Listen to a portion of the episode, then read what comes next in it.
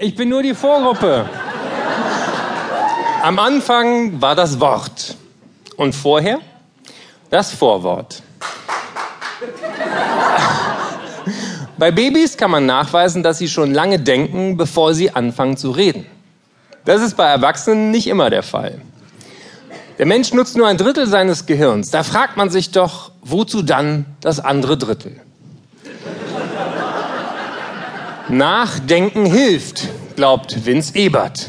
Denn auch die Physik und die Naturwissenschaften brauchen humorvolle Übersetzer, so wie unsere Fußballnationalmannschaft sie längst hat. Fußball ist wie Schach, nur ohne Würfel. Originalzitat Podolski. Der Vince und ich sind ein gutes Trio. Wir arbeiten seit vielen Jahren intensiv zusammen. Über die Regie und Textarbeit entwickelte sich eine tiefe Freundschaft in einer gemeinsamen Mission. Die idiotische Unterscheidung zwischen E und U, zwischen ernst und unterhaltsam in Köpfen, Redaktionen und Sendern zu überwinden. Dazu ist uns jedes Mittel recht. Bühnenprogramme, Fernsehen oder eben Bücher. Und was vorher keiner für möglich gehalten hat, man kann auch eine Zielgruppe treffen, die sich geistig bewegt. Als ich Vince das erste Mal in Berlin im Scheinbar Varieté sah, galt er noch als die Art von Geheimtipp, von der noch keiner etwas gehört hatte. Und er war richtig lustig. Am Scheitern Freude zu haben, ist die wichtigste Voraussetzung als Komiker auf der Bühne und im Leben sowieso.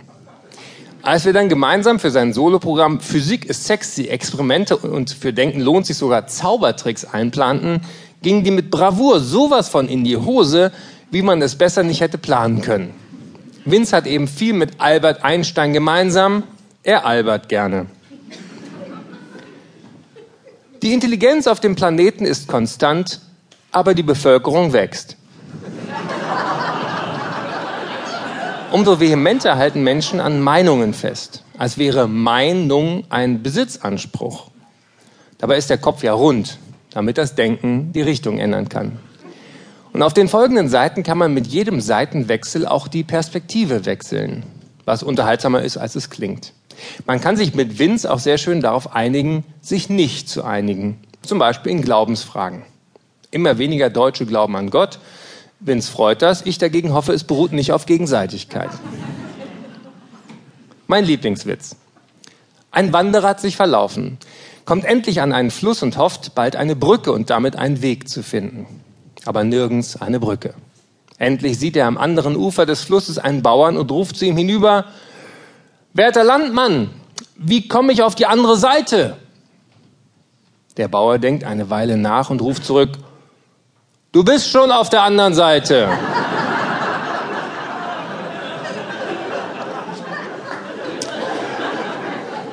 Denken Sie selbst, sonst tun es andere für Sie. Hätte der Wanderer dieses Buch gekannt, wäre der Dialog erfolgreicher gelaufen. Bauer, wie komme ich zu dir rüber?